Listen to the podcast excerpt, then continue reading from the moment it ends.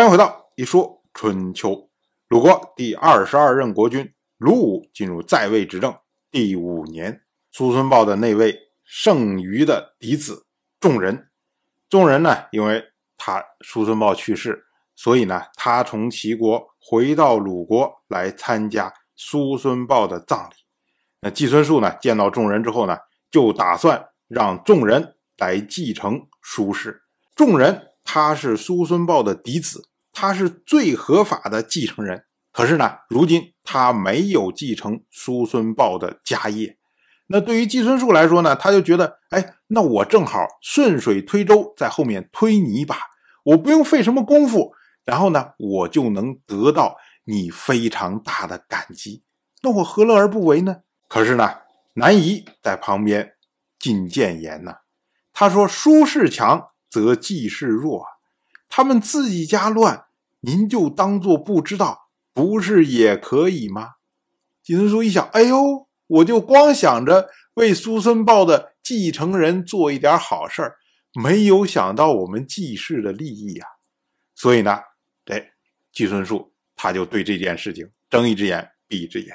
那南夷一看季孙树，他打消了这个念头，于是呢，他就让国人帮助素牛。在大库的庭院攻击众人，那鲁国的司公用箭射众人，众人被射中眼睛，很快就去世了。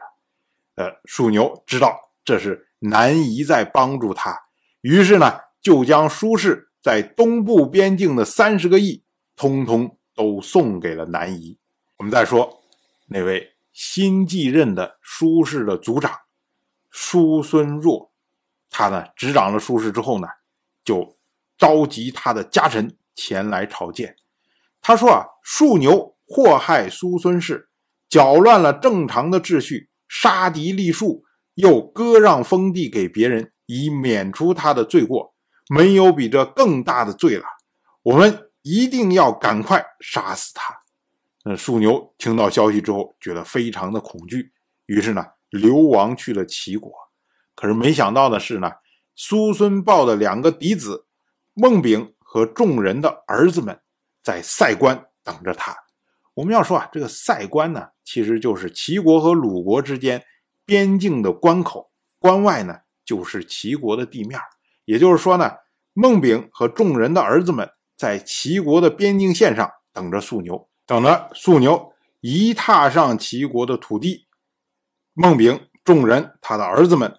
就将树牛杀死，然后将他的首级扔在宁封的荆棘上，就可见有多痛恨他。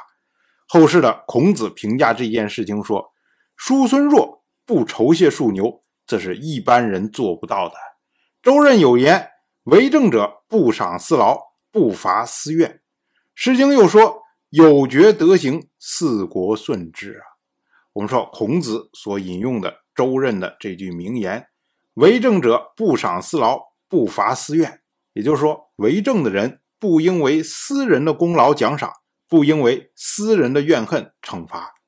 论述起来呢，树牛拥立叔孙弱，让他成为叔氏的族长，他有拥立的功劳啊。他对叔孙弱来说是有大功的人。可是呢，叔孙弱没有奖赏他，反而将他驱逐，结果导致。他的死亡，这个呢，就是为政者不赏私劳。虽然你私下对我有功劳，可是我以公心来对待你，你有罪，我就要驱逐你。所谓有觉德行，四国顺之，这是出自《大雅义》，也就是有正直的德行，四方之国都会顺从。那苏孙若他因为不赏私劳，所以呢，他是有正直的德行。他虽然是以庶子的身份做了舒氏的族长，可是呢，四方都会顺从他，就是他会有非常稳固的地位，这么个意思。我们要注意的是啊，这位叔孙若他在列属庶牛罪状的时候，只说了破坏秩序、杀敌立树、割让封地给别人，没有提到庶牛将叔孙豹饿死这件事情。大概呢，是因为在那个时间点上面，叔孙弱其实不知道这件事情。